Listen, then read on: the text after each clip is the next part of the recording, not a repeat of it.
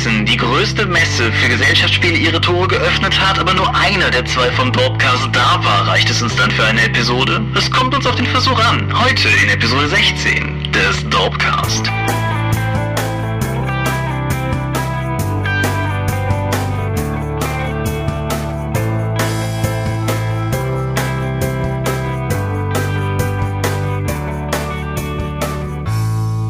Hi und herzlich willkommen zur 16. Episode des Dorpcast. Wie immer willkommen geheißen seid ihr von mir, Thomas Michalski, und von dir, Michael Skorpio-Mingers. Und wir haben uns heute so eine Art äh, etwas breiteres Thema abgesteckt. Wir wollen über zwei Conventions sprechen, nämlich zum einen die Ringcon und zum anderen natürlich die Spielmesse 2013. Genau. Das wird beides ein bisschen spannend dadurch, dass ich es zu beiden Veranstaltungen nicht geschafft habe, aber wir sind guter Dinge, dass wir es trotzdem schaffen, irgendwie interessant zu dem Thema zu reden. Fehlendes Wissen hat uns ja noch nie von irgendwas abgehalten, deswegen probieren wir das einfach mal. Genau. Aber bevor da heute auch Halloween ist, hoffe ich einfach mal, dass wir hier die ganze Sendung durchkommen, ohne dass es hier wild an der Tür klingelt und kleine Kinder Süßigkeiten haben wollen, die ich eh nicht habe. Wenn die klingeln, dann sagst du denen, dass das jetzt nicht geht, weil wenn die Leute den Podcast hören, ist Halloween ja schon vorbei und das zerstört dann die ganze Suspension of Disbelief und so. Total logisch. Genau. Aber bevor wir weiter völlig logisch über Conventions reden, auf denen ich nicht war, Reden wir über Medien, wie wir das immer so tun. Hast du irgendwas Interessantes zu bieten? Letzte Woche ist für, sind für Android-Geräte D&D Arena erschienen. Das ist ein ja, Telefon- und Tablet-Spiel. Das gäbe es schon ein bisschen länger für die Apple-Geräte, aber jetzt kommen wenigstens auch die Leute von, die die Google-Software benutzen, in den Genuss in Anführungszeichen dieses Spiels. Okay, das, das sagt bereits vielleicht schon, was ich von dem Spiel halte, denn es ist in keiner Ebene D&D. Du hast halt eine, das ist Billard. Okay. Das ist ein Kampf-Billard-Spiel. Jetzt bin ich verwirrt. Völlig zu Recht. Also dein, diese Arena, die du hast, ist halt so ein Raum und da gibt es abtitschende Wände und deine Figur musst du halt so wie ähnlich wie bei Angry Birds dann entlang ziehen und dann loslassen, dann pest die in die Richtung los und dann stößt die sich halt von dem Gegner ab und wenn die mit dem Gegner kollidiert, dann kriegt der Gegner Schaden. Wenn du den Gegner gegen eine Wand drückst, dann wird er auch zurückgeschleudert, kommt vielleicht zu dir zurück und dann kannst du ihn nochmal schlagen. Genauso wie du Verbündete dann den Gegner reinschieben kannst, die dann auch nochmal auf den draufschlagen. Also es hat gewisse taktische Ansätze Ansätze, aber es ist in, an sich ein Flitsch-Spiel. Dann kann man dann, wenn man dann Arenen geschafft hat, bekommt man dann Kisten, in denen Kräfte stecken. Diese Kräfte erhöhen deinen Schaden. Diese Kräfte kann man dann sammeln und kombinieren, damit die mehr Schaden machen. Es ist völlig wirr. Aber es ist eine offizielle D&D-Lizenz. Es ist ja? die offizielle D&D-Lizenz. Und unter D&D Arena hätte ich mir was ganz anderes vorgestellt, gerade wenn man bedenkt, dass D&D 3 wie auch D&D 4 ja sehr taktische Spiele sind, wäre das total toll gewesen, eben diese taktischen Kämpfe des Rollenspiels ausspielen zu können auf einem Android-Device. Aber nö, lieber ein Flitch-Spiel. Also ich weiß nicht, für welche Zielgruppe das jetzt genau ist. Es ist kostenlos, man kann sich mal anschauen. Ich würde aber nur bedingt dazu raten. Alles klar nur bedingt dazu raten. Da kann ich aufgreifen mit einem Buch, das ich gelesen habe und bei dem ich selber so ein bisschen überrascht bin, dass ich das jetzt sage. Ich habe gelesen Die Differenzmaschine von William Gibson und Bruce Sterling. Das ist ja nun einer der Klassiker des Steampunk-Genres, über das wir letztes Mal ja noch bereit gesprochen haben. Das Buch ist so von 1990, 1991 rum. Und es hat mich, wie gesagt, zu meiner eigenen Überraschung eigentlich auf allen Ebenen eher enttäuscht.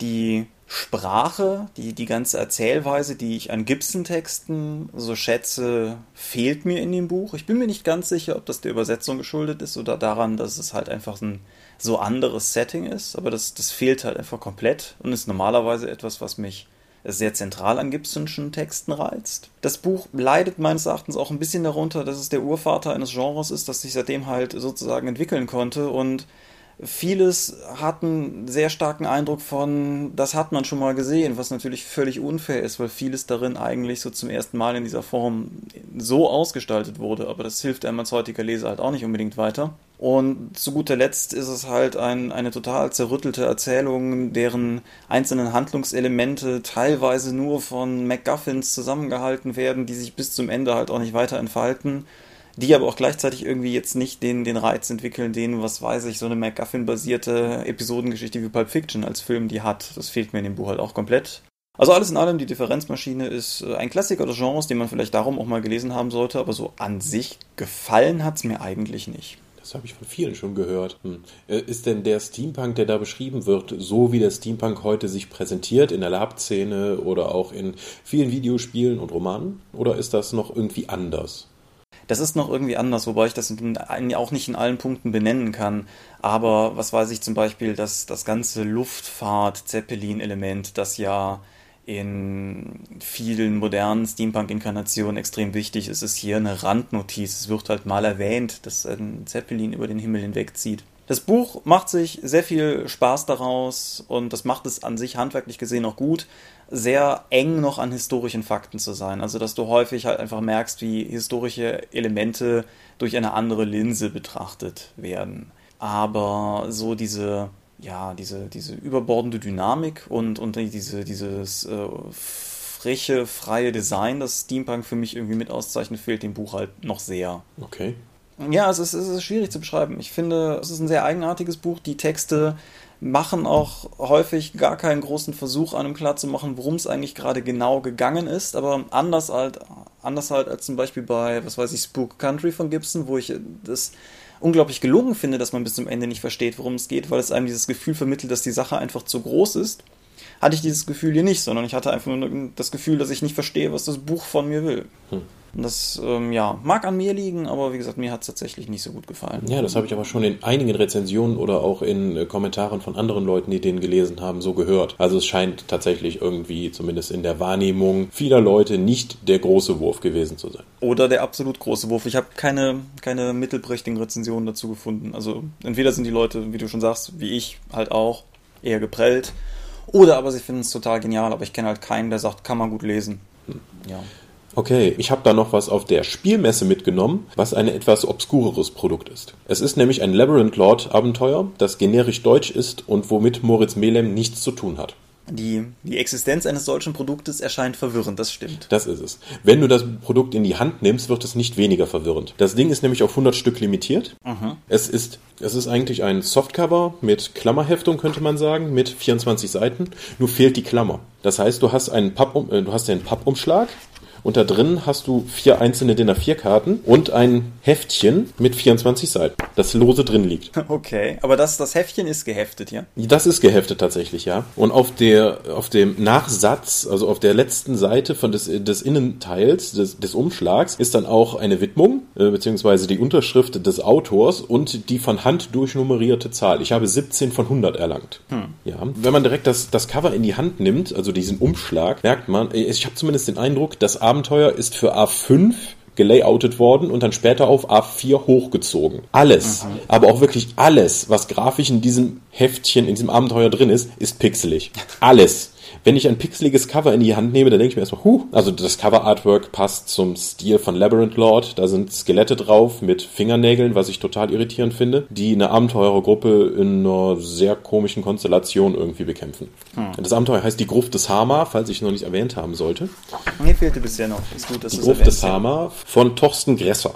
Also wie gesagt, es gibt nur 100 davon und gut, dann habe ich dieses 24-seitige Heftchen angeschaut. Es hat ein Layout, das ist der Hammer. Also mal einspaltig, mal zweispaltig. Huh, Hurenkinder ohne Ende. Also es, es, es hat so einen richtigen Oldschool-Charme, auch von der ganzen Aufmachung her. Es sieht halt tatsächlich aus, als hätte man es mit einer einfachen Version von Word gelayoutet. Ich meine, die, die Seitenzahlen sind immer rechts unten, nicht außen auf den Seiten. Okay, das ist hart. Ja, das, ja. Ist, das ist schön. Also ich weiß nicht, ich, äh, das Abenteuer ist auch eher so durchschnittlich. Es gibt halt so ein böses Bruderpärchen, was in einem Dungeon hockt und das hat Goblins dazu verzaubert und aufgestachelt, äh, Handelskarawanen zu überfallen und das ist dann der Aufhänger für die Spielercharaktere da vorbeizulaufen und sich das mal anzuschauen. Und eigentlich wollen diese Brüder nur unten eine Gruft, die magischen Gegenstände von so einem alten Helden, der da begraben ist. Deswegen haben, wollten die auch die Goblins benutzen. Und die Helden können jetzt sowohl die Brüder umbringen, wie auch die Goblins, wie auch die Leute, die halt diese Gruft bewachen. Und das eigentliche Abenteuer ist nicht so lang. Es gibt dann noch eine Zufallsbegegnung, die nochmal weitere, ich sag mal jetzt im Videospiel-Jargon, Quests auslösen können. Es gibt Verbündete, es gibt den üblichen Regelunsinn, der Labyrinth Lord halt kennzeichnet. Es gibt völlig inoffizielle Hausregeln, ein tolles Kapitel mit äh, für besseres Überleben der Charaktere und kritische Treffer und Patzer mit jeweils einer DIN A4-Seite mit Beschreibungen dafür und am Ende okay. noch eine Doppelseite mit Spielberichten. Der Autor geht auch intensiv darauf ein, dass eigentlich in den drei Testrunden, die er hatte, die Überlebens-, äh, also die Sterbequote der Charaktere zwischen 30 bis 50 Prozent lag. Ja, ich habe schon Leute getroffen, die sagten mir, das muss so sein bei Labyrinth Lord.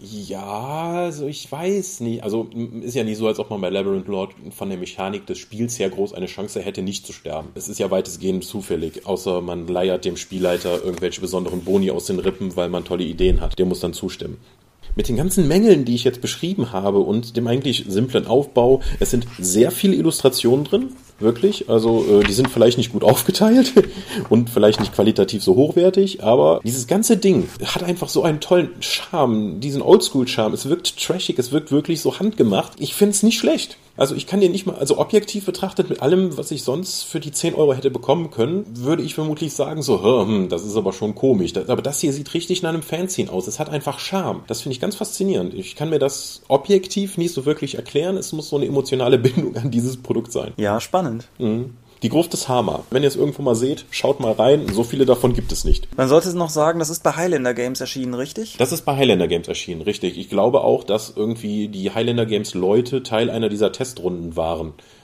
Ich, ich weiß auch nicht, ob es außerhalb von Highlander irgendwie zu beziehen ist. Ja, wenn es nur 100 Exemplare gibt. Aber gut, ja, wir, wir gucken mal, wo man es kriegt und packen es unten in die Links, würde ich sagen. Ja, dann mache ich mal weiter. Ich habe einen englischen Klassiker der Literatur gelesen. Das passt jetzt voll dahinter. Withering Heights von Emily Bronte. Ist dir das mal irgendwie vor die Füße gefallen? Nein, ich habe nur Literatur studiert, aber Deutsche. Da gibt es ja nur Mist. Aber im Englischen hat ja durchaus ein paar lustigere Sachen. Ja, das Buch ist von 1847, also auch schon eher, eher strammes Alter. Und was es äh, de facto macht, ist, es beschreibt das Schicksal, wenn man so will, von zwei Familien oder von den Bewohnern zweier Landsitze, nämlich dem titelgebenden Withering Heights und dem in der Nähe gelegenen Thrush Cross Grange und beschreibt über drei Generationen hinweg die Verwicklungen dieser beiden Familien. Das Ganze ist in seinem ganzen Ablauf eher düster, weil es gibt, glaube ich, keine zwei Charaktere in diesem Buch, die anhalten und durchgehend nett zueinander sind.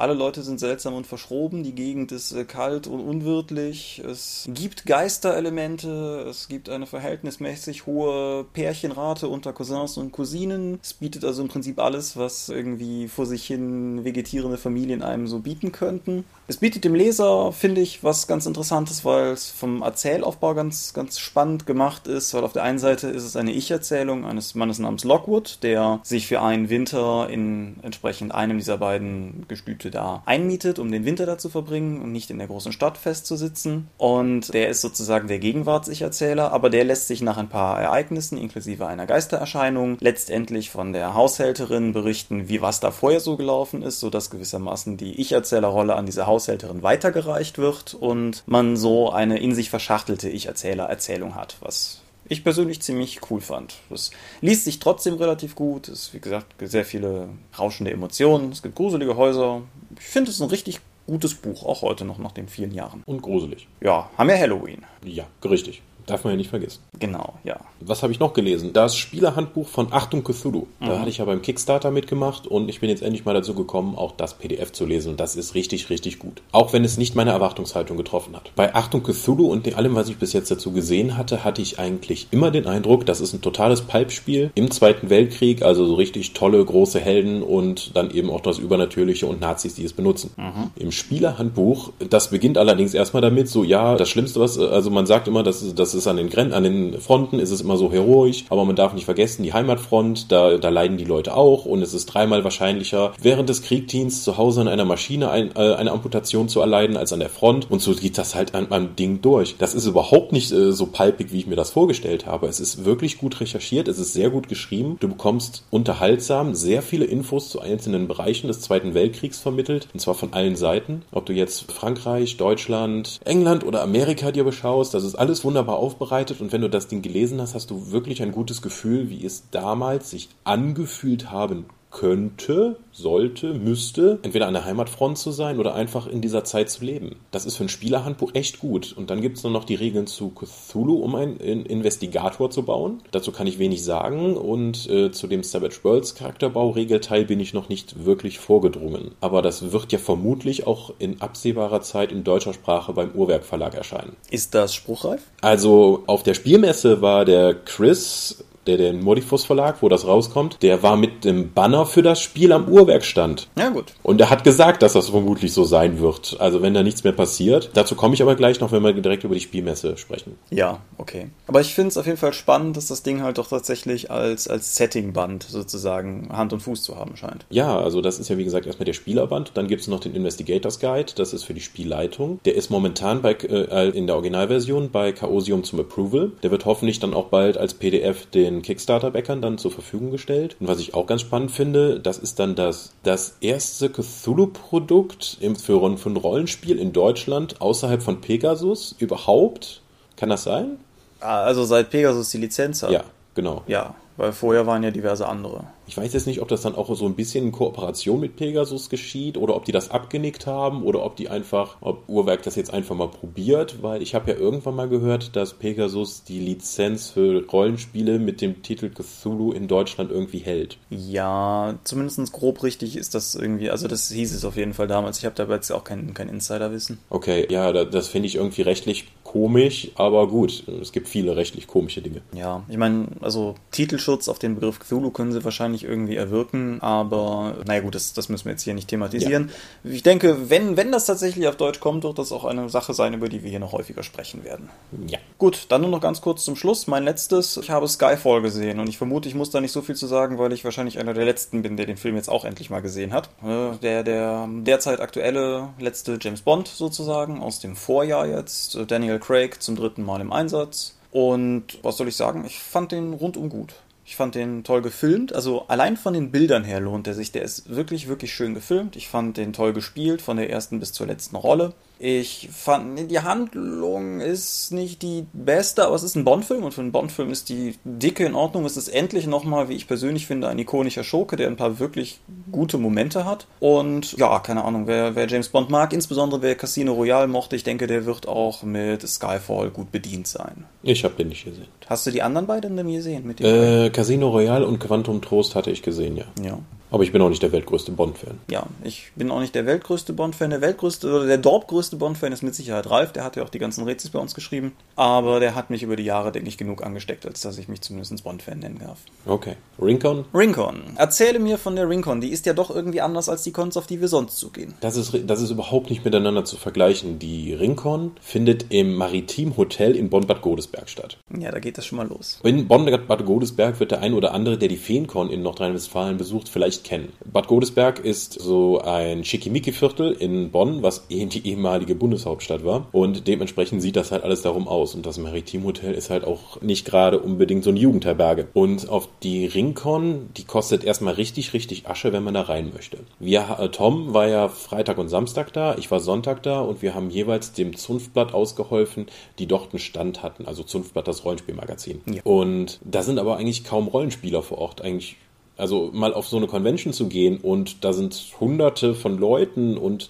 du kennst niemanden. Ich weiß nicht, wann mir das bei einer Rollenspiel-Convention zuletzt passiert wäre. Weil wenn du halt ein paar Jahre in der Szene unterwegs bist, kennst du halt Gesichter, du kennst Leute, du denkst, okay, das sind die Fantastikbegeisterten. Ich habe niemanden dort getroffen, den ich kannte. Okay, das ist hart. Ja, also das hat mich wirklich auch ziemlich irritiert. Vielleicht lag es daran, weil ich nur Sonntag da war, aber das ist eine komplett andere Zielgruppe. Dort war erstmal, muss ich sagen, rund geschätzt 90% Frauen. Also komplett umgedreht zu einer normalen Rollenspiel-Convention und unsere Umfragen zeigen das ja auch immer wieder, dass du so ein Verhältnis von 9 zu 1 im Rollenspielbereich hast zwischen Männern und Frauen. Ähm, Pen-Paper-Bereich. Bitte? Pen-Paper-Bereich sollte Im man Pen and vielleicht sagen. Bereich, ja, sagen wir so. Was ich immer ein bisschen irritierend finde, weil meiner Erfahrung nach äh, ist die Quote eigentlich mit mehr Frauen, wenn ich an meine Runden zurückdenke in den letzten zehn Jahren oder so.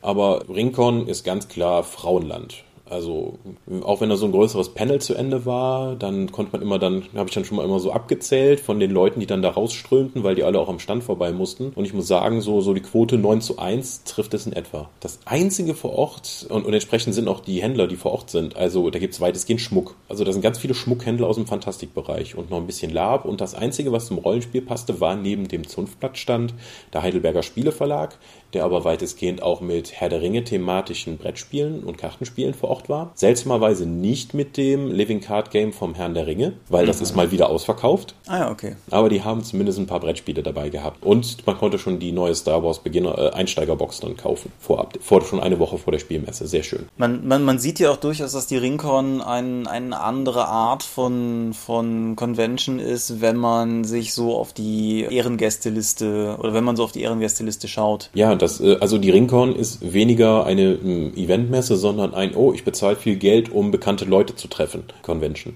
Das heißt, erstmal du bezahlst viel Geld für den Eintritt, um dann eben in der Nähe von Leuten zu sein oder Panels zu gucken von Leuten, die bei Herr der Ringe, bei Game of Thrones oder bei Hobbit mitgespielt haben. Mhm. Und das heißt aber noch lange nicht, also das kommt auch an, je mehr Geld du draufschmeißt, desto näher darfst du auch an die Leute ran. Es gibt die goldenen Tickets, damit darf man dann, wenn vorne ein Panel stattfindet, dann irgendwie in die ersten paar Reihen und wenn du dann nur die Wald- und Wiesentickets hast für lockere 80 oder 90 Euro, dann darf man dann auf die Empore. Und dann wird dann da unten immer kontrolliert, dass da ja keiner durchgeht. Man darf die Leute dann, wenn die Schauspieler rumlaufen, dann keine Fotos mit denen machen oder die irgendwie komisch ansprechen. Wenn du ein Autogramm möchtest, musst du natürlich auch nochmal dich ewig anstellen und dann nochmal extra Geld bezahlen. Also es funktioniert sehr, sehr viel anders als Rollenspielmessen. Ja, alleine halt auch, weil, ich meine, wir, ich, wir bemühen uns ja auch immer so ein bisschen darum, den, den Celebrity-Status, den, den man teilweise halt, wenn man Pen-Paper-Newbies hat, irgendwie noch zu spüren glaubt im Hinblick auf irgendwie Rollenspielmacher, den verliert man ja relativ zügig, wenn man relativ schnell feststellt, dass die Szene keine sehr hierarchische Angelegenheit ist. Und das ist natürlich durchaus was anderes, wenn ich jetzt mich in, sagen wir mal, Hollywood-Riegen bewege. Ja, also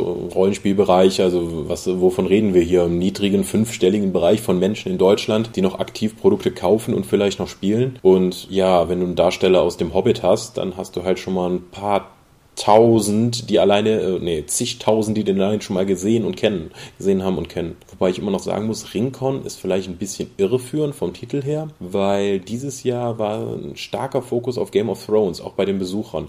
Also alleine Sonntag habe ich noch, glaube ich, sieben Mädels gesehen, die die Drachenprinzessin da, die Frau Targaryen, äh, gespielt mhm. haben. Ja, gut. Ich weiß gar nicht, ist die Ringcon aus einer Zeit, als Herr der Ringe gerade boomte oder ist die älter? Ich meine, die wäre jetzt irgendwie 17, die 17. Ringcon gewesen. Ah, macht, ich habe die Karte ja noch hier vorne liegen, aber da steht nichts davon drauf. Ja, in der guten letzte Episode äh, geprägten Tradition habe ich es gerade mal einfach eingetippt und ich finde bis 2002 zurück, also das wäre auf jeden Fall schon mal genau die Zeit. Naja, auf jeden Fall, die ist auch in der Zeit ohne Herr der Ringe Filme, hat die sich halt immer auf irgendwelche Fantastikfilme und Serien gestürzt, um dann eben entsprechende Darsteller daraus zu holen. Und ich denke mal, mit Game of Thrones macht man bestimmt nichts Schlimmes, wenn man jetzt irgendwie die Jahre nach dem Hobbit dann irgendwie noch rumbringen muss, weil dann läuft Game of Thrones bestimmt immer noch. Ja, das ist richtig. Und es findet sich ja mit Sicherheit das nächste, weiß ich nicht, Pirates of the Caribbean oder Twilight oder so, was ja, man dann ja, entsprechend ja. melken kann.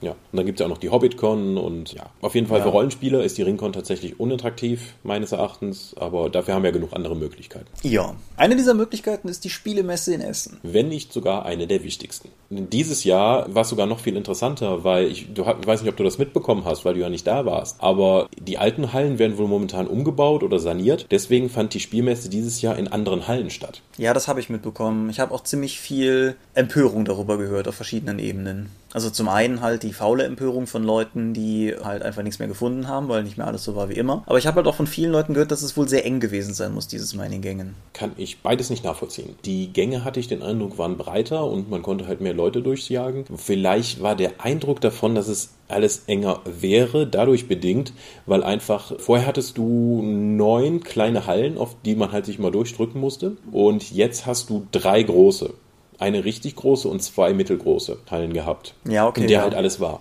Und durch die drei großen Hallen und nicht mehr durch diese Zerfaserung, die man vorher hatte, hatten wir halt im Rollenspielbereich in Halle 3, wo die meisten Rollenspiele zusammengefärscht waren, richtig, richtig viel Laufpublikum. Also Leute, die du vorher nie für, die, für deine Fantastikspiele irgendwie so erreicht hättest, weil die nicht mal Halle 6 erreicht haben können. Aber jetzt kam wirklich, man hat sich die Halle mal, äh, man hat sich mal die komplette Spielmesse mal angeschaut. Okay, das ist tatsächlich auch neu, also auch in meiner persönlichen Wahrnehmung der Spiel. Wir waren irgendwann vor Jahren mal alle Tage da, da habe ich dann noch tatsächlich, glaube ich, jede Halle mal gesehen. Aber normalerweise, wenn, wenn man es halt nur für einen Tag hinschafft, ich meine, du bist ja jetzt noch als Aussteller da, was auch nicht viel Zeit, aber zumindest Tage mit sich bringt, aber wenn ich so als Tagesgast normalerweise dahin komme, dann ist das Zeitkontingent halt auch beschränkt. Ja, ich ich, ich bin mir nicht sicher, ob ich jede Ecke von der Spielmesse gesehen habe. Ich glaube, bin mir nicht mal sicher, ob ich jede Ecke von Halle 3 gesehen habe. Ich weiß noch, wo am Sonntag der Felix Mertika zu mir kam und irgendwie so meinte, hey, du bist auch hier, ich bin hinten in der Zeichnerallee und ich guckte den nur traurig an und meinte, die Zeichnerallee? Hier in der Halle? Äh, keine Ahnung. Also man darf es ja auch nicht vergessen, die Spielmesse ist sehr, sehr viel stressiger und arbeitsintensiver als die RPC. Bei der RPC kann man ja durchaus mal drüber schlendern. Bei der Spielmesse wird das echt schwierig. Ja, ist auch meine Erfahrung. Also auch ähm, durchaus was, was irgendwie Socializing, Networking, wie auch immer betrifft, ist die Spielemesse Marathon. Egal wie viel Zeit man hat. Ja, also wir hatten ja unter anderem auch schon eine Vorabversion jetzt vom Pathfinder Abenteuerkartenspiel auf Deutsch dabei. Und das Ding kam so gut an, dass wir irgendwann dann äh, am Freitag einen zweiten Tisch aufgemacht haben. Einfach noch so ein Stehtisch und dann da wurde dann nochmal auch Pathfinder gespielt und deswegen hatten wir einen Demogeber zu wenig, weswegen ich eigentlich von Freitag bis Sonntag sehr, sehr viele Demo-Runden für War Machine gegeben habe auf dem kleinen Tisch. Und die musste ich dann immer mal wieder kurz unterbrechen, um mal Hallo zu sagen oder eine Hand zu reichen, weil einfach so viele Leute die Spielmesse besuchen. Wurde mir auch nochmal von den DSA-Lern gesagt. Es gibt viele Leute, die sich überhaupt nicht für das Hobby außerhalb ihrer eigenen Spielrunde interessieren. Die kommen einmal im Jahr auf die Spielmesse, kaufen alle Neuerscheinungen, die es bis dahin rausgekommen sind und fahren wieder nach Hause. Wie viele Leute eigentlich auf mich zugekommen sind und meinten, DSA 5? Wann wurde das, wann kommt das denn? Da habe ich ja noch gar nichts zugehört. Und es ist relativ schwierig, glaube ich, wenn man tatsächlich sich für DSA interessiert oder DSA spielt, an dieser News in den letzten Wochen vorbei, was heißt in den letzten Wochen, in den letzten zwei Monaten vorbei oder im letzten Monat vorbeigekommen zu sein. Ja, wenn, wenn man es halt im Internet verfolgt, das ist halt genau der Punkt. Also, oder mutmaßlich, wenn man den Boten liest, da bin ich jetzt nicht auf dem Laufenden. Aber ja, ich kenne auch, oder ich habe das auch in meinem Bekanntenkreis teilweise gehabt, auch bis, bis vor, vor zwei Wochen das letzte Mal, dass ich das halt irgendwie erwähnt und dann halt auch kam, wie DSA 5. Es, man, ich glaube, man kriegt da relativ schnell einen relativ verzerrten Blick, wenn man wahlweise in dem Bereich arbeitet oder auch einfach nur in dem Bereich beispielsweise im Foren sehr engagiert ist oder sowas. Oh ja, sowieso. Und das ist mir in letzter Zeit wieder sehr klar geworden. Es gibt Leute, die sagen dann, Rollenspiel ist nicht mein Hobby, DSA ist mein Hobby. Alleine diese, diese Fixierung oder so etwas, das war mir bis zu diesem Zeitpunkt gar nicht bewusst, weil ich immer so ein Multispieler war für verschiedene Systeme und mich für das Hobby interessiert habe und nicht nur für ein System. Aber dass es so Leute gibt, die halt sagen, ich will nur DSA spielen und alles andere ist mir kackegal. Das, das meine ich jetzt noch nicht mal wertend, sondern dass es einfach so diese Fixierung existiert. Das, das war relativ neu für mich. Eine Frage, die man ja in Bezug auf die großen Messen irgendwie auch immer wieder zu stellen hat, aber die mich auch tatsächlich interessiert, wie ist denn so dein Eindruck, was das Altersspektrum betrifft von den Leuten? Also gerade jetzt auch, wo die Spielemesse ja nochmal Leute hervorlockt, die man halt in den typischen Forenabbildungen einfach nicht kriegt. Ich kann dir, ich war ja letztes Jahr schon auf der Spielmesse und ich kann dir sagen, ich habe Demo-Runden für War Machine gegeben für viele Leute, die zwischen 12 und 14 waren. Das ist cool. Ja, die gehen halt an diesen bemalten Püppchen vorbei, an diesen bemalten Robotern und Soldaten vorbei und meinen, was ist das? Und dann auch wenn der, ich finde das, was, das finde ich immer so total großartig, wenn so ein Vater vorbeikommt mit so leuchtenden Augen und der Sohn irgendwie nur so halb interessiert ist, aber der Vater das unbedingt spielen möchte und den Sohn dann nur so als Ausrede vorschickt, weil er wieder ins Hobby zurückfinden möchte. Das ist total toll. Und das wäre die Stelle, wo ich die Geschichte erzählen könnte, wie mein Vater mir zu Weihnachten mal völlig uneigennützig einen ferngesteuerten Kran geschenkt hat. Aber ja, genau. Ach, es ist toll. Ja. Auch toll war, äh, also Sonntag, die letzte Demo-Runde für War Machine, die ich noch gegeben habe, wo dann auch so ein junges Pärchen von vielleicht 16 oder 17 dann vorbeikam und er dann meinte, ja, ich spiele dann hier ein bisschen und das Mädel, ja, dann spiel du, ich gehe mal hier mir den Rest der Messe anschauen. Und die stand dann tatsächlich die erste Runde dabei und fing an, ihm Tipps zu geben und mich zu verhöhnen. Die hat also Tabletop-Erfahrung, weil ich habe auch verloren. Und die hat halt die ganze Zeit dabei, dann trotzdem noch dabei gestanden und auch begeistert mitgemacht. Und das ist, spricht zum einen für War Machine als Spiel und zum anderen, dass es einfach auch Spaß gemacht hat. Und das war, glaube ich, auch das, wir, wir haben ja unser Standkonzept umgestellt, dass wir nicht mehr selbst verkaufen bei Ulysses, das war auf der RPC ja schon so, sondern einfach möglichst viel für den Kunden da zu sein. Das heißt, nicht nur Demo-Runden zu geben, sondern auch für Gespräche bereitzustehen, Tipps geben oder einfach mit den Leuten reden. Und das kam, glaube ich, ganz gut an. Ich finde es auch teilweise schade, also gerade so der klassische Aufbau eines Messestandes. Also du hast irgendwie vorne diese Batterie von Büchern, wahlweise in Form von so einer Art hübschen Wanne oder in Form von so einer Staffelei. Und dann hast du halt irgendwie auf anderthalb Metern Entfernung die Leute hinter dem Stand stehen, die gleichzeitig Verkaufsdienst leisten müssen und sich wahrscheinlich mit dir ohnehin nicht vernünftig unterhalten können, weil Messen sind ja auch laut. Ja, und die Spielmesse ist auch nicht unbedingt leise. Also da gibt es zum einen, also mal jetzt von so ab, äh, von so Besonderheiten abgesehen wie dem Krimsu, der immer gerne alle paar Stunden auf seiner Messe dann durch die ganze Halle brüllt, um irgendwelche Verkaufsaktionen anzukündigen, den wir übrigens in der nächsten, obwohl wir mehrere, viele Stände und in der nächsten Halle waren, oftmals gehört haben. Also Daumen hoch für sein Stimmorgan. Ah, der Mann ist sowieso super. Ja, ja, aber du hast völlig recht. Allein diese Barriere nicht mehr zwischen sich zu haben, diese Verkaufstheke macht total viel. Wir hatten innen einen Offenstand, da sind die Redakteure rumgelaufen, da konnte man mit denen reden. Wir hatten unsere neue festangestellte Mitarbeiterin, die Nadine Schäkel, die dann vor Ort illustriert hat auf ihrem Tablet, was immer, wo immer wieder Leute dann angehalten haben und mal zugeschaut haben. Da konnte man sich schon mal die DSA 5 Archetypen anschauen, zumindest die, die schon fertig waren oder vor Ort dann weitergeführt wurden. Und einfach äh, in der Mittelteil, einfach im Offenen auf so einen Redakteur zuzugehen, um die Fragen zu stellen, war schon, glaube ich, kam, glaube ich, schon ganz gut an. Es gab ja auch Workshops vor Ort, dieses Mal sogar mit Lautsprechern und Mikrofon, damit man die Redakteure mal verstehen konnte. Ja, also hat Spaß gemacht. War auch nicht so anstrengend wie die letzten Jahre. Ja, ich finde es auch spannend, also selbst wenn wir mit unserem Dorfstand irgendwo sind, also irgendwie RPC Feencon, was ja so die, und, und Krähencon, was so die klassischsten Punkte sind, dieses, dieses Manöver von der anderen Seite betrachtet, wenn du halt an einem Stand sitzt oder stehst und es kommt jemand und guckt sich die Bücher vor dir an. Und dann gibt es so eine Art von schleichender Vorwärtsbewegung mit interessiertem Blick auf diese Bücher, wo du dann halt als am Stand sitzender dich immer fragst, wünscht diese Person jetzt Kontakt? Oder ist der total angenervt, wenn ich den jetzt anspreche und frage, ob ich was dazu sagen kann? Und das, das ist halt auch eine, eine ganz messetypisch, aber eigene Situation. Und ich finde es, ja, es, es ist ganz spannend, glaube ich. Wenn man das nie erlebt hat, denkt man da, glaube ich, auch nicht drüber nach. Ich könnte jetzt wieder meinen Versicherungsverkäufer Verkaufstraining dann anschmeißen und dir sagen, ja, allein schon kurz mal den Blick heften zu lassen, ist schon die, die erste Punkt der Interesse, da wo du schon mal anschließen kannst. Aber das würde jetzt zu weit. Ja. Ja. ja irgendwann mal eine Coaching-Episode machen. Ja, nee, nicht unbedingt. äh, ja, ganz viel War Machine. Wir hatten Iron Kingdoms Demo-Runden am Stand. Ich habe wahnsinnig Respekt vor dem Supporter, weil ja, die Demo-Runden wurden, waren so, äh, wurden so begeistert aufgenommen, dass wir am zweiten Tag Zeitlisten auslegen mussten, weil immer alle Runden voll waren und damit die Leute sich eintragen konnten. Ich habe dem äh, die Tage mal einfach Essen an den Stand gebracht, weil der kaum aufstehen konnte zwischendurch und mal, äh, weil die eine Runde war fertig, dann standen schon die nächsten und haben sich hingesetzt. ähm, und wir hatten noch ein paar Amerikaner am Stand, die Leute, die das Mercs Tabletop gemacht haben. Die haben auch einen sehr erfolgreichen Kickstarter durchgezogen mit so einer Art, also diese Hero Quest Schiene von Fantasy Brettspielen, die ja immer attraktiver wird, seit Descent da irgendwie dir nochmal die Lawine losgetreten hat. Mhm. Dieses neue Brettspiel von denen heißt Myst und das konnte man vor Ort dann auch an einem, immer die ganze Zeit Test spielen und da waren auch ständig Leute drumherum. Auch viele Leute insgesamt sowieso, auch sowohl in den Demo-Runden für Pathfinder, Iron Kingdoms, War Machine, ganz, ganz viele Leute, die Rollenspiel oder, oder überhaupt mit der Fantastik an sich nie was zu tun hatten, die einfach Laufpublikum waren und einfach wollen, wissen wollten, was das war. Auch Eltern, die irgendwie meinten, ja, meine Tochter möchte mit Rollenspiel anfangen, können Sie mir mal erklären, was das ist? Ja, bitte nehmen Sie Platz total irre. Also ich muss sagen, dieses neue Hallenkonzept, ich hoffe, die behalten das bei. Also für unsere Szene kann das nur positiv sein. Ja.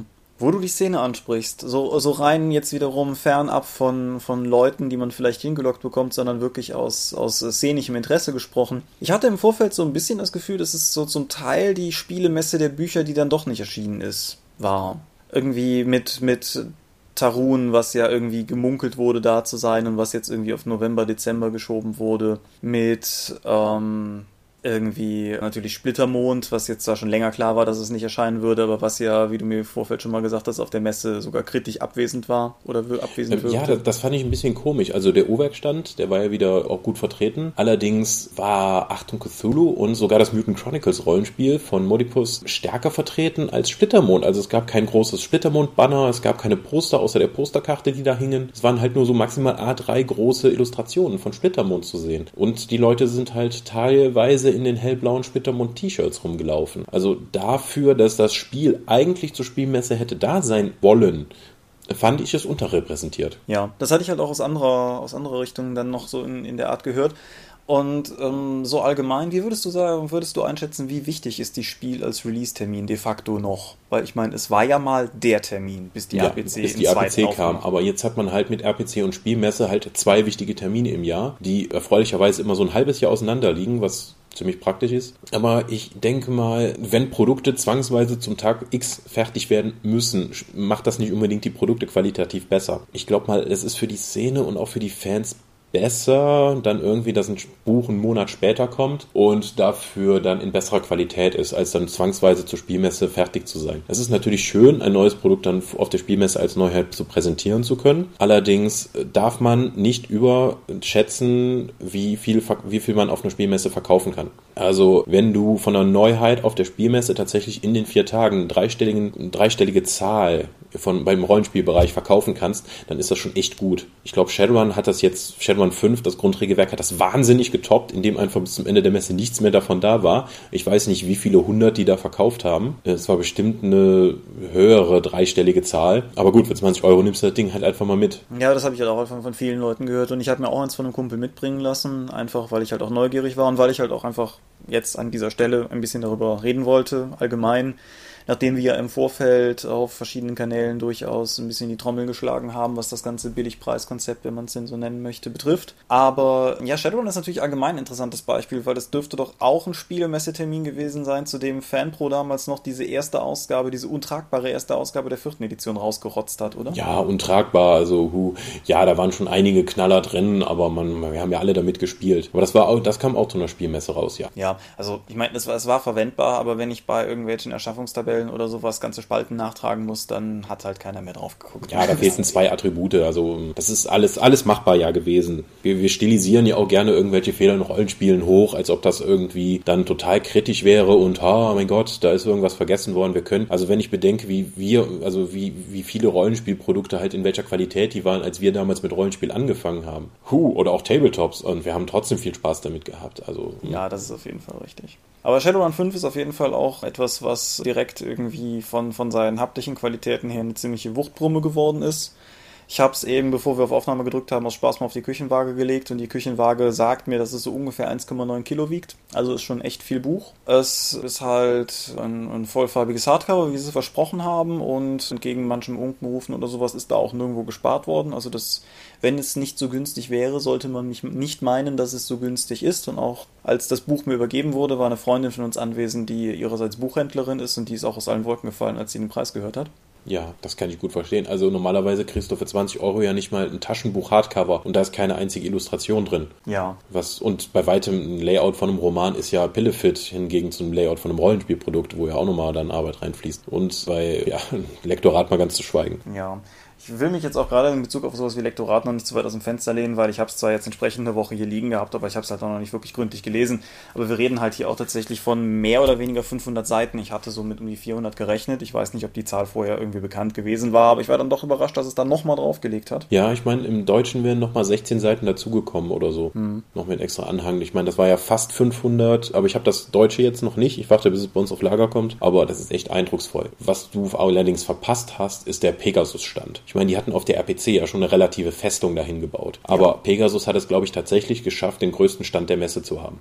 Und wir reden von der Spielmesse. Okay, das ist, das ist ordentlich. Also daneben waren noch so Kosmos und Ravensburger und so Kleinigkeiten, ne? Und äh, Pegasus stand, der, der stach wirklich von der Größe her heraus. Das war echt, echt eindrucksvoll. Auch die Zahl der Supporter, die sie halt vor Ort hatten. Die rollen natürlich wahrscheinlich auch gerade zur Spielemesse, gerade den Brettspielbereich auch nochmal ganz krass aus, weil die da ja nun durchaus auch Füße in Türen haben, die relativ weit von der Szene entfernt sind und die du wahrscheinlich auf der Spielemesse besser erreichst als über die RPC. Yep. Und ja, also wenn man sich so durch das Brettspielsortiment von Pegasus durch durchklickt, dann, das ist halt mittlerweile auch echt viel. Also wirklich viel. Ja, also das sind nicht nur die Munchkin-Millionen, die da vermutlich reinkommen, sondern auch, die sind echt breit aufgestellt, was das angeht. Ja, auch wenn man jetzt irgendwie äh, RTL West, die nordrhein-westfälische Regionalsendung von RTL, hat einen nicht ganz dreiminütigen Bericht zur Spielemesse gebracht, der unerwartet gut ist und von den relativ wenigen Verlagen, die jetzt darin sozusagen explizit zu Wort kommen, ist halt unter anderem Pegasus auch relativ groß dabei.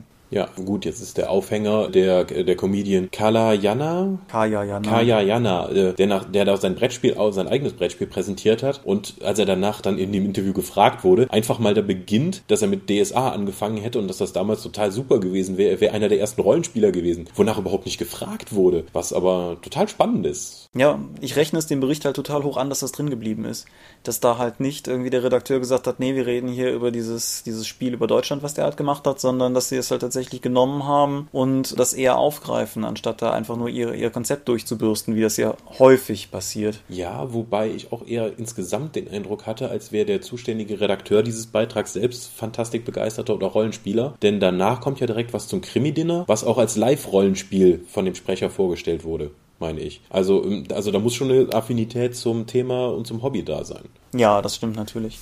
Was ich übrigens ganz interessant finde, ich habe im Zuge des Ganzen mal bei Pegasus durch das Brettspielsortiment mich halt durchgeklickt, wie gesagt. Und ich war aber ein paar Sachen ganz überrascht, die ich halt im Schrank hatte und wo ich gar nicht mitbekommen hatte, dass die bei Pegasus nicht mehr erscheinen. Pandemie zum Beispiel. Ja, eigenartig. Aber gut, da ist wohl offensichtlich. Die Lizenz ausgelaufen. Ja, ja, genau, das, da ist Lizenz passiert. Aber irgendwie, man, man geht ja irgendwie davon aus, also zumindest ich so als Rollenspieler gehe halt davon aus, dass wenn irgendwie eine Firma eine Lizenz hat, dann hat die Firma erstmal die Lizenz und in der Regel ändert sich das eigentlich nur bei kritischen Einschnitten. Siehe was weiß ich, die ganzen Lizenzen, die bei Games In liegen, wenn da irgendein Lizenzgeber dahinter wäre, der ein Interesse daran hätte, dass tatsächlich etwas veröffentlicht wird, zum Beispiel oder sowas, wäre das ja überhaupt nicht tragbar. Der, der Striezel sitzt halt auf Bergen von, von Lizenzen und sitzt da halt einfach drauf. Und es äh, hat mich nochmal ein bisschen überrascht, dass der Brettspielmarkt dahingehend halt anders funktioniert, dass der eine relativ hohe Fluktuation hat und dass ein Spiel, was von vor drei Jahren erschienen ist, nicht nur bei Pegasus und da echt gehypt und gelobt wurde, dass das möglicherweise schon nicht mehr zu haben ist. Das hatte ich in der Form einfach nicht mehr so präsent. Der Brettspielmarkt ist, da kann man richtig auf die Schnauze fliegen.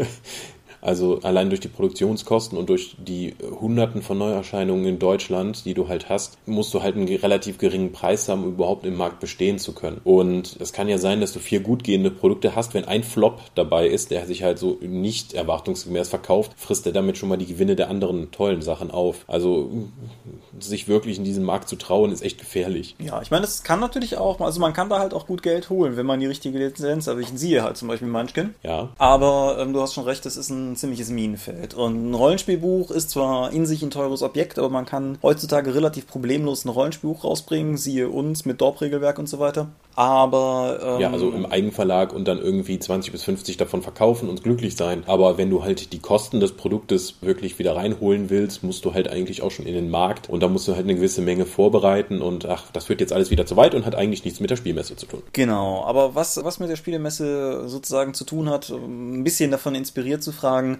ist dir irgendwas untergekommen, was du gar nicht auf dem Schirm hattest? Vielleicht war ich eigentlich zu wenig unterwegs, um dann wirklich mal zu schauen, aber so, so eine richtige Überraschung wäre mir jetzt nicht im Hinterkopf geblieben. Gut, dann gebe ich die Frage an das Kommentarfeld, falls ihr irgendwas habt, von dem ihr meint, dass wir auf jeden Fall darüber sprechen sollten, weil wir das jetzt nicht getan haben, weil ich nicht danach frage und äh, er es nicht gesehen hat, dann schreibt es ins Kommentarfeld und dann reden wir darüber.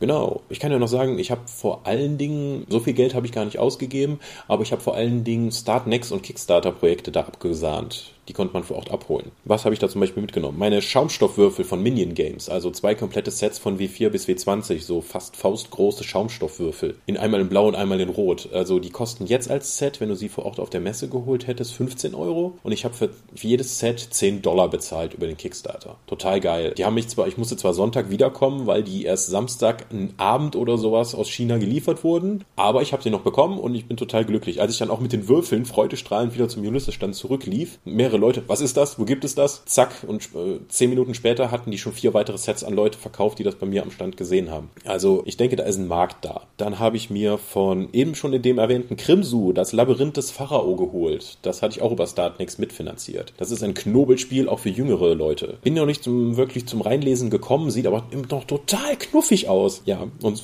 äh, sowieso auf eine Messe oder irgendwo, wo Krimsu ist, einfach mal vorbeigehen. Der Mann allein ist ein Erlebnis. Die Spiele sind mit so viel Liebe gemacht und immer so lustig lustig, einfach mal ausprobieren. Ja, und eben nicht unwahrscheinlich ist, dass gerade auf den großen Messen Ralf Sandfuchs sich da auch irgendwo in der Nähe rumtreibt, der genauso ein Erlebnis ist. Ja, Genau.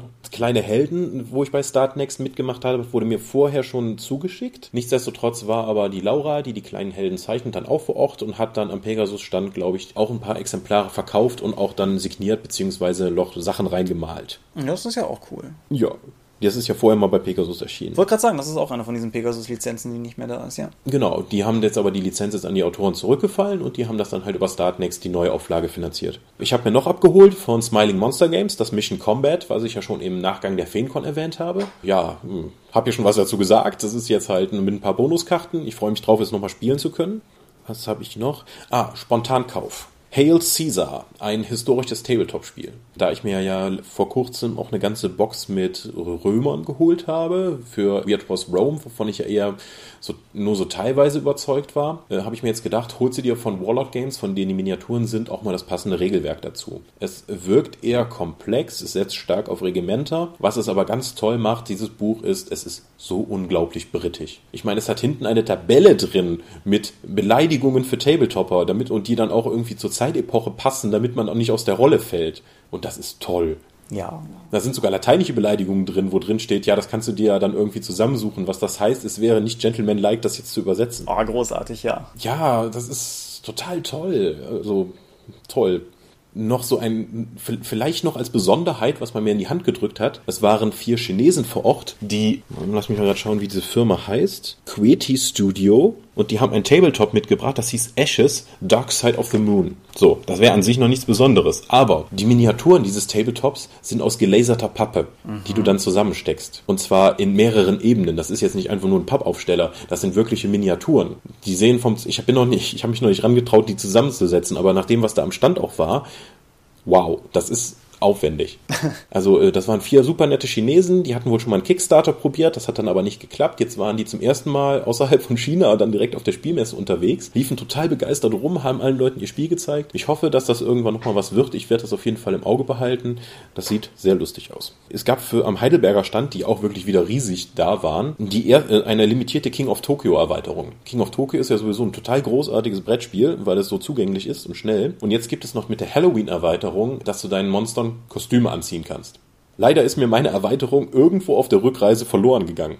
Ich hoffe also, dass da irgendwie noch irgendwie ein paar in den Laden bekommen, dass ich die noch nachkaufen kann. Aber ich hatte eben noch was zu Uhrwerk gesagt und zu Chris Birch von Modifus. Ja. Ich hatte auch Donnerstag mal direkt die Chance genutzt, mich ein bisschen mit dem zu unterhalten über Achtung Cthulhu und dass ich, was für ein wahnsinniger Mutant Chronicles Fan ich bin. Ich habe ihm auch mal dann jetzt eine E-Mail geschrieben, dass er sich mal unseren äh, Mutant Chronicles Download anschaut, also Luna Noir, bin mal gespannt, was er davon hält, auch wenn er kein Deutsch versteht. Ja. Aber ich hoffe dann, dass ich weiter mit ihm in Kontakt bleiben kann und ihm sagen kann, dass sowohl Achtung Cthulhu total toll ist und dass ich hoffe, dass Mutant Chronicles auch toll wird. Weil die ja in einer anderen Zeit, das Mutant Chronicles Rollenspiel, was sie jetzt bringen werden, wird in einer anderen Zeitebene spielen als das klassische. Also noch bevor die dunkle Legion überhaupt aufgetaucht ist.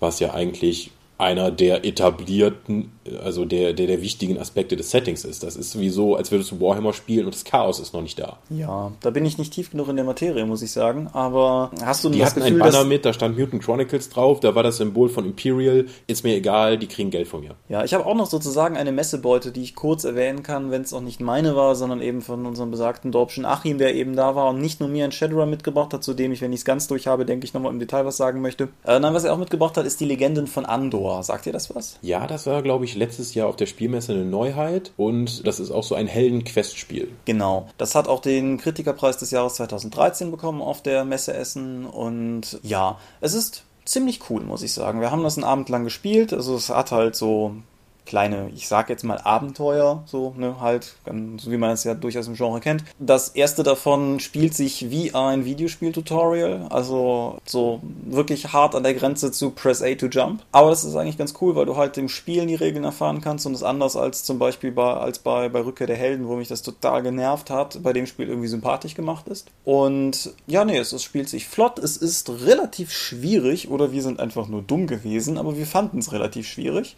Ich weiß noch, wo Matthias und Naomi letztes Jahr davon erzählt hatten und die spielten dann auch die erste Mission und dachten sich, oh, das ist das ist für ein Blödsinn hier für Kinder. Und die zweite Mission, wo sie es so fett aufs Fressbrett bekommen haben, wo der Schwierigkeitsgrad so sprunghaft anstieg. Ja, das Ding hat so ein, so ein Tagesystem und wenn halt eine Anzahl von Tagen rum ist, ist die Geschichte vorbei, entweder erfolgreich oder nicht. Und wir haben mit mehr oder weniger der allerletzten Aktion, die wir am letzten Tag der zweiten Legende noch machen konnten, dann gewonnen. Aber das war schon eine ziemliche Punktlandung. Herzlichen Glückwunsch. Ja, aber das, das, ich finde das gut, weil es ist, ich finde, ich mag kooperative Spiele sehr gerne, aber ich finde es doof, wenn ich das Gefühl habe, dass die Spiele zu leicht sind, weil es muss halt auch eine Herausforderung da sein, wenn man schon gegen die Spielmechanik antritt. Und das Spiel liefert eine ziemlich gute.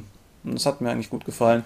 Ist bei Cosmos raus, kostet regulär, glaube ich, 40 Euro. Auf der Messe ging es für um die 30 weg. Ich habe es auch online teilweise schon für um die 30 gesehen. Und ich denke, auch von der Ausstattung her, also 30 ist es auf jeden Fall wert. Okay. Ich habe mir auf der Messe auch noch meine erste Labausrüstung gekauft. Mhm. Ich hörte Eine davon. Hose bei Mytholon. Ja. Das wäre jetzt an sich noch nicht sonderlich eindrucksvoll. Ich meine, mir ist es leider beim Ausladen vom LKW passiert, dass mir die Hose im Schritt gefreckt war, so, so lockere 15 Zentimeter lang. Und ich bin dann sehr pinguinartig im Watschelgang dann über die Messe ge geschlurft auf der Suche nach einem Laden, der mir eine Hose verkauft. Und dann hatte ich halt zum Rest der Messe dann nur diese taschenlose Labhose an. Jetzt werden wahrscheinlich die wenigsten unserer Zuhörer schon einschätzen können, was für ein infamer Labverachter du bist. Ja, um ich habe mich auch ein bisschen geschämt stimmt. Ich wollte gerade sagen, damit man sich an deinem Schicksal wirklich weiden kann, muss man das ja wissen. Ja, als ich das dann irgendwie unseren Bekannten, die auch Lapen erzählten, haben die mich dann auch nur ausgelacht. Aber ja, man wird ja mehr zu mir und Thema Lab hören, wenn wir mal eine Lab-Episode aufnehmen. Da kann ich wenig zu erzählen, werde vermutlich aber einiges tun. ja, über Dinge erzählen. Hast du sonst noch irgendwas zur Spielemesse, von dem du denkst, dass man es erzählen sollte? Ja, äh, viele, viele interessante, äh, so viele interessante Bücher waren es gar nicht. Dafür einige wirkliche Neuheiten, wie zum Beispiel Shadowrun 5 hatten wir angesprochen. Iron Kingdoms ist schon die Woche vor der Spielmesse erschienen. Äh, das Lied von Eisenfeuer. Das Lied von Eisenfeuer ist jetzt endlich raus. Richtig, wir könnten über das Spiel sprechen, an dem ich mitgearbeitet habe. Ja, ja, ja es ist. Ähm, hast du es mal, hast du mal reingucken können? Nein. Sehr schade. Ich finde, es ist sehr hübsch geworden. Ich habe das gedruckte Buch jetzt auch noch nicht gesehen, also außer auf Fotos. Ich habe es halt gelayoutet. Und ich mag das Spiel. Also ich mochte das, das haben wir glaube ich auch schon mal darüber gesprochen. Ich mochte es auch schon bevor ich über Manticore damit sozusagen beruflich zu tun hatte. Ich mag es wirklich gerne. Es ist ein Spiel, das, dem es meines Erachtens gelingt, die Romane gut abzubilden und trotzdem ein spaßiges Spiel zu sein, was ja immer so, so ein bisschen so eine Gratwanderung ist. Und ja, es ist jetzt entsprechend bei Manticore raus. Und ich meine 49 Euro ist der Preis. Habe es gerade nicht im Kopf. Aber es ist auch ein vollfarbiges Hardcover und äh, ich denke, es ist. Äh, man, man kommt auf jeden Fall mit dem Grundregelwerk auch recht weit. Es ist äh, zum einen das Abenteuer drin, was schon im Schnellstarter drin war. Es ist dann aber auch darauf aufbauend nochmal ein komplettes komplexes, großes zweites Abenteuer drin. Und nach dem kann man, denke ich, auch ganz gut alleine weitermachen. Und ja, wer auf das Lied von Eis und Feuer steht, der würde, denke ich, auch mit dem Buch seine Freude haben. Aber ich bin voreingenommen. Das stimmt. Aber ich denke, das ist durchaus ein vernünftiges Spiel und sein Geld durchaus wert. Äh, sonstige Neuheiten. Der Rassillion-Band für Hellfrost hat es nicht. Doch, der Rassillion-Band ist ja schon raus. Das, der Monster-Band für Hellfrost hat es, glaube ich, nicht geschafft. Es gab eine Taschenbuchversion vom Traveler-Regelwerk bei 13 Mann. Es gab eine englische Version von Private Eye, wenn ich das richtig gehört habe.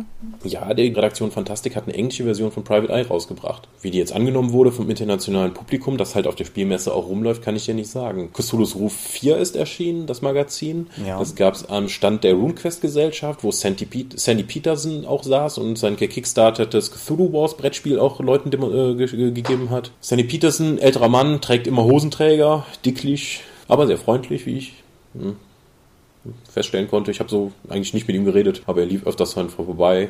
Sonst irgendwelche Sachen. Ist natürlich schwierig, dich jetzt zu fragen, du warst nicht da. Ja. Ja, aber ich denke, hm, die wichtigen Sachen, die wir vergessen haben, tragen wir dann einfach unten in den Kommentaren nach. Genau, ja. Ich denke auf jeden Fall, auch wenn ich jetzt dieses Jahr selber nicht da war, aber grundsätzlich Spielemesse kann man sich auf jeden Fall mal geben. Wer nie auf einer war, sollte zumindest mal vielleicht auf eine gehen, wenn er Spaß am Hobby hat, also allgemein Spaß am Hobbyspiel. Ja. also vielleicht nicht unbedingt den Samstag nehmen, weil das ist immer der überlaufendste Tag. Wobei ich jetzt auch sagen muss, durch die, so äh, durch die Herbstferien in NRW waren auch der Donnerstag und Freitag echt, echt, echt gut besucht. Zusammen mit dem neuen Hallenkonzept äh, kam, man eigentlich, kam, kam es einem nicht vor wie Donnerstag oder Freitag. Ein Tag reicht vielleicht, macht es zumindest gesünder für die Füße, glaube ich. Aber da muss man dann selbst für sich entscheiden. Es ist auf jeden Fall, denke ich, ein Erlebnis. Es ist sein Geld, denke ich, auf jeden Fall auch wert. Und man kann ja dann relativ gut selber herausfinden, ob das was ist, wo man dann jährlich hin will oder alle paar Jahre mal hin oder nicht. So als, als, als Fazit, dir hat es auf jeden Fall gefallen? Ja, es war nicht so stressig wie letztes Jahr. Wir haben sehr viele Leute erreicht, die so mit Rollenspielen noch gar nichts zu tun hatten. Ich habe trotzdem ein bisschen von der Halle sehen können, obwohl ich ja beruflich da war. Doch war eine erfolgreiche Messe. Hoffentlich bleibt das Hallenkonzept so. Gut, dann würde ich sagen, begeben wir uns langsam in unseren üblichen Epilog. Und es sei gesagt, wer uns äh, gerade nur über iTunes hört, wir haben eine Webseite, die www.die-dorp.de heißt. Umgekehrt bedeutet das natürlich, wer mag, kann uns auch über iTunes hören. Alternativ dazu gibt es auf der Webseite zwei RSS-Feeds, die man abonnieren kann, worüber man entweder alles bezieht, was auf der Seite erscheint, oder nur den Podcast, was momentan eine verhältnismäßig hohe Überschneidung hat, aber ich nehme an, DorpTV wird ja irgendwann jetzt auch dann wieder lospoltern. Genau. Tom war ja auch mit dem Kamerateam vor Ort und die haben ordentlich Fragen gestellt. Unter anderem auch ein längeres Interview mit mir, aber das werdet ihr dann auf der Dorp sehen können. Ja, genau. Ansonsten, wir sind im Tunnelnorm mit einem eigenen Channel vertreten. Wir sind über RSP-Blogs ebenfalls wahrzunehmen.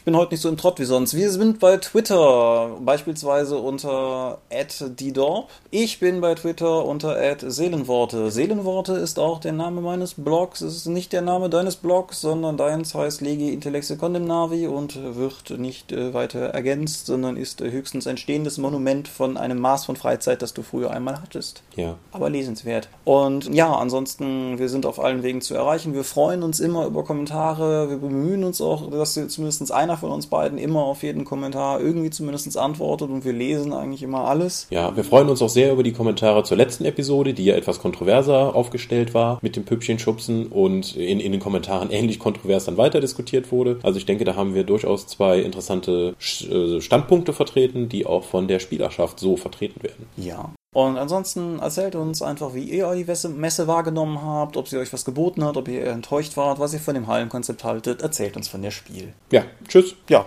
auf Wiedersehen und nächstes Mal wieder ein Thema, zu dem wir beide gleichberechtigt reden können. Ja, wir werden sehen. Bis denn. Bis denn. Ciao, ciao.